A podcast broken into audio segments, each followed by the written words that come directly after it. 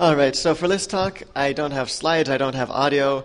Um, the reason I like this topic is that I know as much about human consciousness as anybody in this room, and as much about consciousness as basically any expert in the field, which is very little. We don't know very much about consciousness. Um, what I'm going to do is talk for a few minutes about how the brain works versus how machines work, and then I'm going to go into a discussion about various views of consciousness and kind of what what we've been figuring out about it. So, um, historically, we've had a couple interesting views.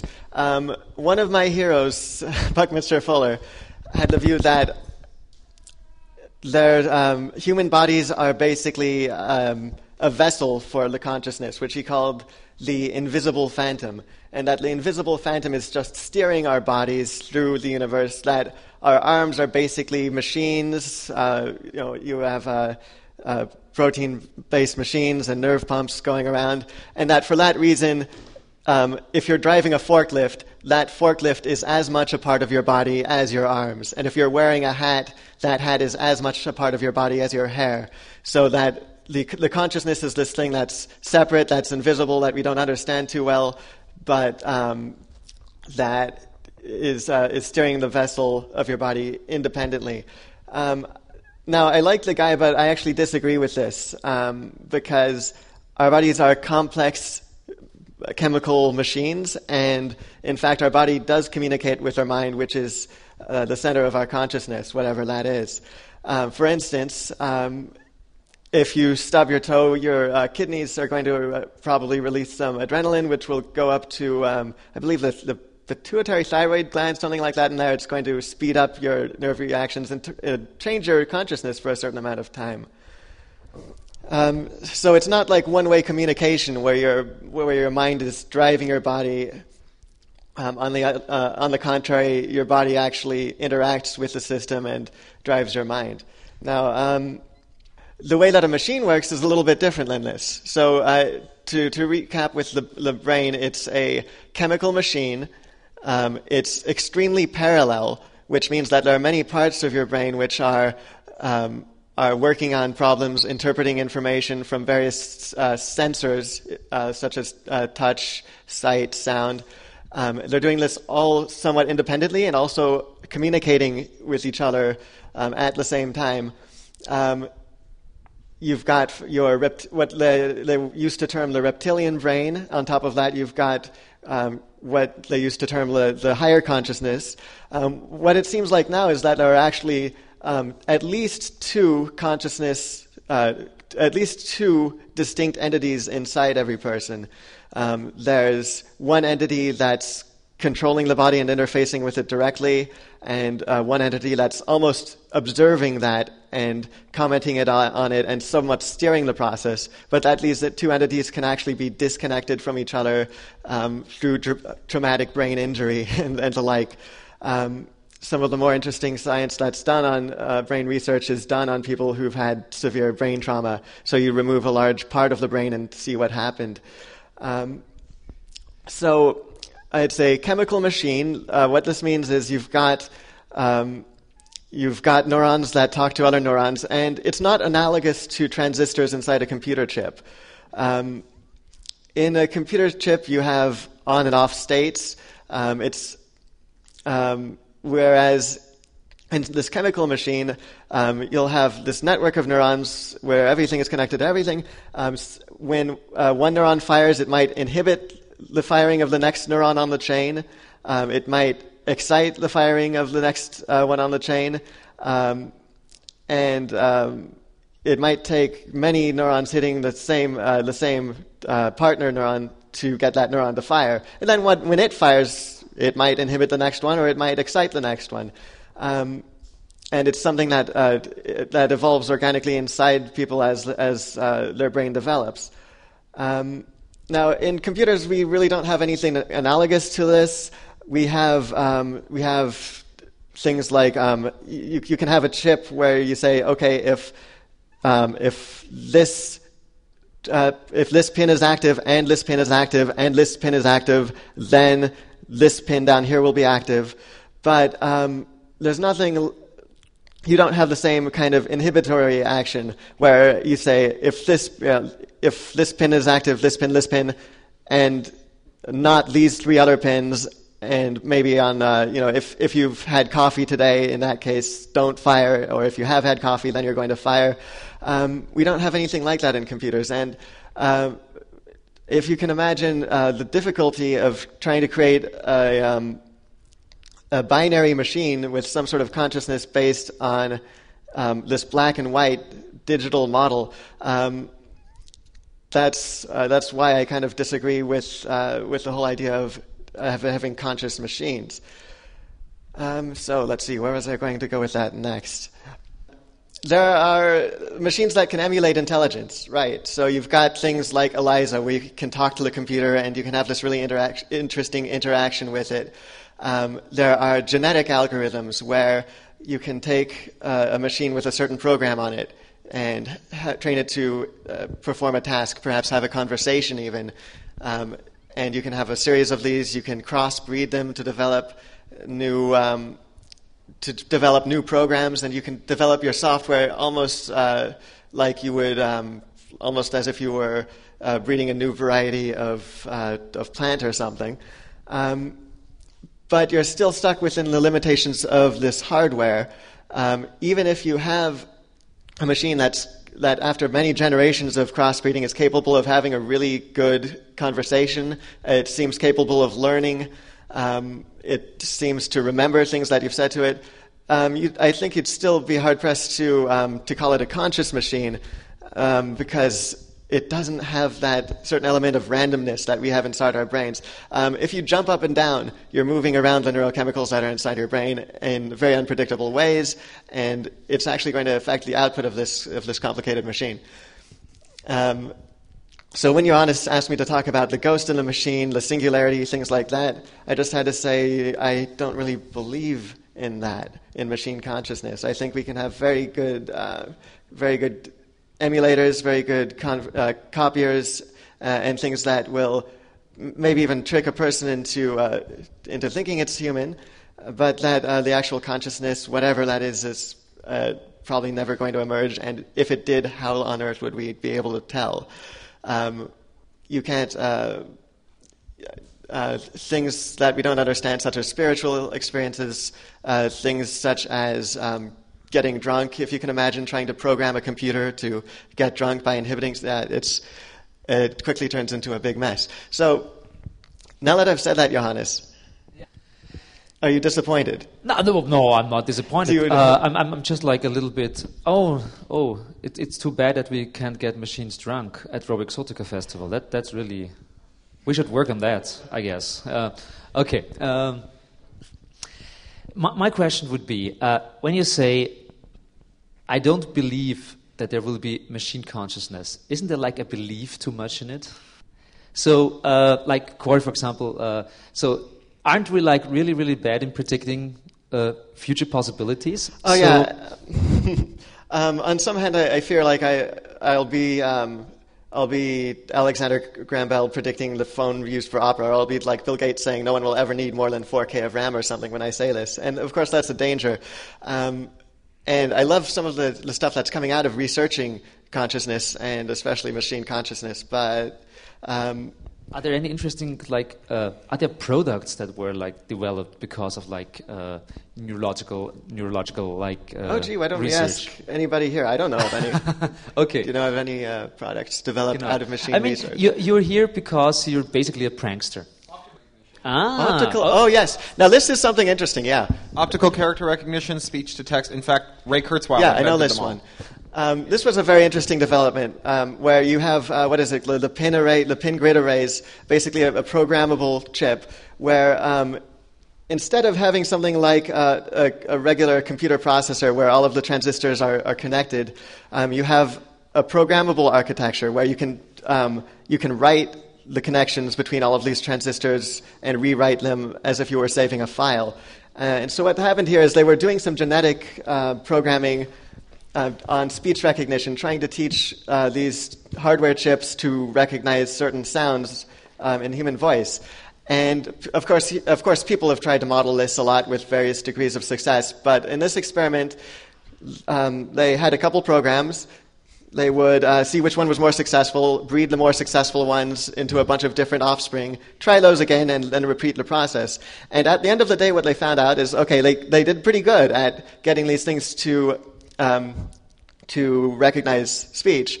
But the surprising thing they found is uh, that the uh, ways that the transistors were arranged on the chip um, were such that they would have groups of transistors hooked up.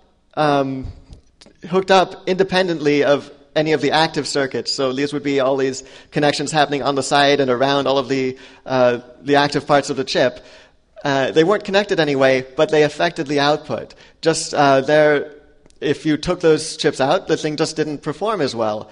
Um, and it's a phenomenon where no human could have, like, could have modeled this or could have uh, predicted that that output. But um, by being there, it's it somehow affected the um, it somehow affected the electricity going uh, through the circuit, or um, kind of like uh, kind of like in the way that uh, human beings are not digital machines, they're chemical with certain levels of gray, so that these, this very subtle change would uh, would actually affect the performance of the thing.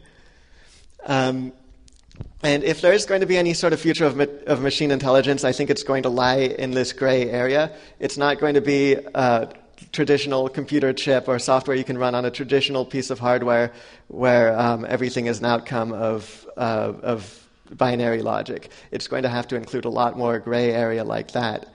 Um, so, yeah, that, that possibility excites me a bit there's this like old like Christian teleology of maybe in the future we'll all be able to copy our brains into a computer and like survive forever. What do you think about this like really like interesting like old like uh, thousands of year old like concepts that are now like being copied on these like new metaphors of like hardware and software and, and, and whatever?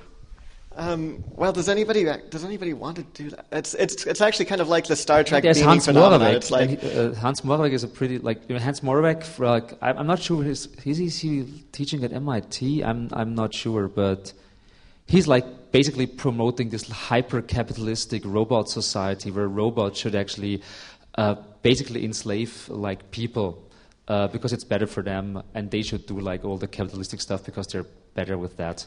Uh, but whatever. So that's Hans Moravec, and he's like one of those uh, guys. And Marvin Minsky, of course, he was promoting it, like, and I guess he's still promoting. Yeah, um, the problem with the way that computers make decisions is that it's too logical, and um, I think that being too logical actually hampers the survivability of the human race um, because.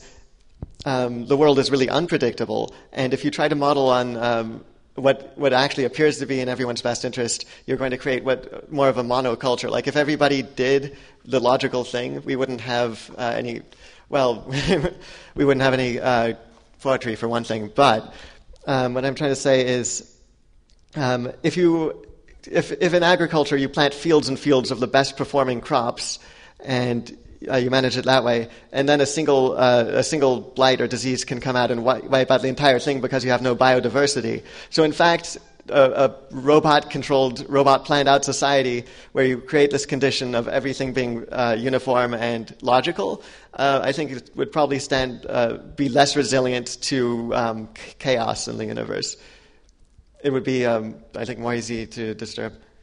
Uh, I mean, you're of course, uh, yeah, being the expert in everything. Okay, yeah, yeah, of course, of course, you are. so, I mean, uh, my I mean, interest uh, is philosophical, yeah. yeah. You, are here. Be, uh, I'm, I'm, interested in that because you're here because uh, I mean, you're a programmer. You're doing technical stuff. you're interested in robotics, but most of your like artistic outputs, because you're basically as an artist, because you're art or artist in residence, your your art projects most of the time deal with, I would call it pranks that sure. you're trying to, to hack the media system, that you're trying to, to, to spread out false informations and let them grow, or uh, play with this kind of performative uh, like yes, actions. Yes. I would call um, it. Yeah. I, am trying to create a little bit more chaos in the universe. I think that um, chaos is actually a healthy part of uh, a necessary necessary part of a healthy system. Um, by uh, by creating more chaos in a system, you basically um, uh, increase the number of possible outcomes of that system, um, and by creating the diversity of um, of the system, you create its uh, you improve its chances for survival. So yeah, um, in all of the art I do, I try to uh, I uh, try to kind of add chaos to the, to the system. Okay. Uh, so the interesting thing about that is that normally, like when you're talking about computer sciences and stuff, you actually want to like you want to get rid of the ghost. You want to get rid of the chaos. Uh, so, the, so isn't isn't there like like I don't know, not two hearts beating your chest at the one hand that you're trying to making like functioning machines, another hand that you're trying to like maybe like break them at once.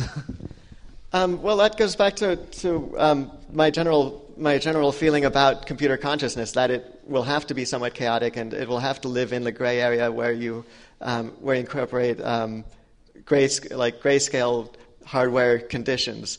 Um, so you're not going to be able to. Um, oh my God! I'm, I do not want to torture you. Um, no, it's uh, losing track of it um, we're talking about uh, don't I want to uh, make the, the uh, remove chaos by programming it? Well, um, I'd, I, would like my, uh, my computers and my devices and my programs to be a little bit more chaotic. It's impossible to do that within the realm of computers, though. Um, in software, you have a very difficult problem, which is generating chaos, generating a random number, for instance. Um, there's a lot of algorithms that, and people have done a lot of math and all this hard work to, to develop random numbers, and really you can't do it perfectly. Um, all of these random number generators, if you were to graph their output in three dimensional space, you'd see little clusters of of supposedly randomness happening uh, pr- uh, predictably and and um, repeatedly, because um, they it's actually not possible to program randomness, um, and that's I mean that's why uh, you know yeah. Well, I understand that um, randomness is, is very important for you because you um, you say that consciousness somehow can only um, come out of this, this kind of randomness. As you said, if, you, if I jump um, up and down, something in my brain chemical system as, changes as well, and that, um, um, of course, changes um, something about my consciousness, my, my, the, the, the kind um, of thoughts I have. And you, you, you're talking about perfect number generators. But in the end, um, also, the, the, as you said, the, the distinct parts of, of, of, the neurological system can be simulated. There are these inhibitory reflexes and these excitatory mm-hmm. um, um, processes, processes. And in the end, if you have a um, complex enough um, neuro- um, neurological network, um, as, as with pattern recognition, we, we heard about it, the output basically is uh, random or chaotic in the sense that you can predict its output. And um, I, I don't see why you have to have mathematical randomness if, if high enough complexity would, would do the trick as well, and, and how is that is related to consciousness and machine intelligence. Um, well, do you, do you think that would lead to consciousness? Um, no, I'm, I'm, curious. Do, do uh, yeah, but I, I don't see how how randomness has to be a part of conscious thinking because okay, metaphysically you you can have this discussion if at the at the, at the very bottom um, scale of, of, of all materials there there there is is, is, is determinism or, or, or, chaotic behavior. That's that's that's metaphysical question, but isn't I, I, um, you hear a lot about um, um, also in, also in, in, in this in, in, in New Age circles about how, how quantum physics and, and consciousness and the, the chaotic behavior of quantum um, physics um, is, is, is, is, a necessary part of, of, of, of consciousness.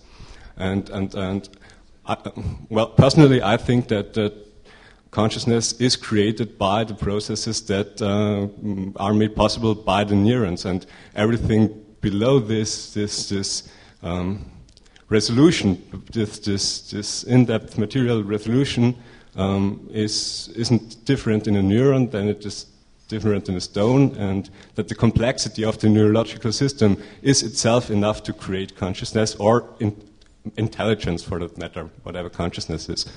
Uh, so, what you mean is um, so instead of randomness, uh, a level of complexity, it's so complex that it appears random. Um, but how do you program that? How do you program something that's so complex that you don't understand it and yet it's conscious? does um, how do you how do you steer that that complex system into something that you would call conscious? And uh, if it appears conscious, does that mean that it is? But every complex system that interacts with uh, its outside world has um, sort of random input. So mm-hmm. I, I, don't know how to create consciousness, but I, I would suggest that um, the, that the, the, the, system isn't isn't um, um pre-programmed from from um, from day one to, to infinity, but right. you, you get the input, and the input basically is random because no no closed system can predict the outside world perfectly. So. So, uh, uh, yeah. what, what, what, I wanted to ask if, if you really think that mathematical randomness is a necessary part of, of the whole uh, uh, project of creating artificial, consciousness or intelligence? Oh, do I think that mathematical randomness? Um, probably not. I mean, uh, I've never tried to create a conscious machine, but um, it's definitely going to be more complex than we can program, uh, more complex than um, than you can intentionally create. It's going to uh, it's going to require um, a certain amount of randomness. Um, the, the, thing that holds the most potential is this genetic um, evolution of, of software, uh, of, or of hardware code, um, like with the, the speech recognition, um, where you don't intentionally program the thing, um, you, um, you kind of let it evolve over time. Um, and the only part that interests me uh, is this, this part where a uh, human could never have designed it, this part where the circuits uh, the circuits have designed, been designed so that they don't work in the logical binary fashion anymore, where this uh, extra stuff actually changes its performance. Um, so, whether you need mathematical randomness or not, um, you need an awful lot of complexity, and you need a certain level of complexity that you can't predict or, or program. Um, it's just going to have to sort of be uh, generative, I think. Um, one problem is that even if we reached the level where we had a conscious machine, we don't have a test to, to determine if the thing is conscious or not. I have one. Um, what's it, that? It, it, it, would refuse to work for us. Um, but, but what about me? I mean, I, I haven't refused to work.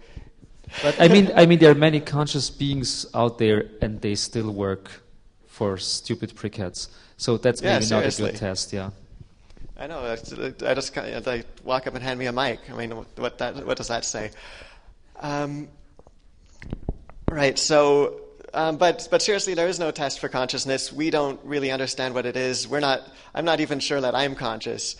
Um, maybe I. You know, it's just a very a very clever and chaotic pattern that's uh, managed to learn how to interact with my environment. I mean, that, um, that, that's the ultimate Eliza that we finally found out that we are just like, so, okay, no. Um, no, but I mean, that's what people are, is that's pattern matching machines. Um, we see patterns, we interact with them, we learn how to affect the patterns by interacting with them. Um, that's why you can hook up a bunch of electrodes to your tongue and learn to see through the, the taste buds on your tongue. Um, if you're not familiar with this one, it was uh, sort of a, a transhumanism can be really fun. Um, they were taking uh, people who were blind and hooking up an array of, of electrodes on the tongue that would, um, that would stimulate the nerves on their tongue uh, according to the input from a camera. So um, the camera patterns would, would feed into the tongue, and after a while, people could actually navigate around using this sensory information. Um, even though they were entirely blind, they could actually take the input from this camera. Um, and so when you, when you get levels of that, of, of of realizing how good people are at matching patterns, at, um, at adapting to their environment, and and responding to it, um, you do have to kind of ask what the hell consciousness is. Um, and if, when I say when I say that I don't think we'll ever see machine consciousness, at the same time I'm not really convinced that um, that our notion of con- consciousness is accurate either, um, in the metaphysical sense. This might seem a little bit random now, but can anybody? Random? What are you talking about? There's no, no wait, wait, wait. But can anybody tell me what color the number three has? No. Um, can, can, you explain what you mean by that? Uh, what I mean is uh, regarding consciousness and all that stuff. It seems to me that there's too much that we, as humans, regard as conscious that just has to do with how we perceive the world. Ah, yes. when you're a kid and you uh, you learn your colors, and then at some point you have to wonder if everyone else is seeing the same colors you're seeing, even though you both call it yellow and red and all that. Yeah. Um, if you think that um, um, numbers have colors, then you've probably got a condition called synesthesia, which not everybody has. In, in fact, it's quite rare. Well, you can induce synesthesia. Um, you can induce it. There are certain chemicals that will uh, guaranteed to induce uh, synesthesia in humans. Um, I can name a couple of them, but I think you all know what they are. Um, and that's another interesting part of, of consciousness. Um, this chemical machine can be disrupted in really interesting ways. Um, and uh, I've asked myself the question, like, okay, if this is a part of being conscious, um, if if we can actually uh, affect our consciousness um, chemically, um, like. Uh, isn't that is that going to necessarily be part of a machine consciousness? Uh, would a machine have to be able to be uh, of such a great complexity that you can change a couple variables and, and alter its consciousness like it, in that same way. Now, um, maybe that's uh, maybe that's a bit hippie. I, I get uh, that's a good like final word for your talk. I guess it's a little bit hippie. That's good. Yeah, thank you. okay, thanks a lot, David Fine.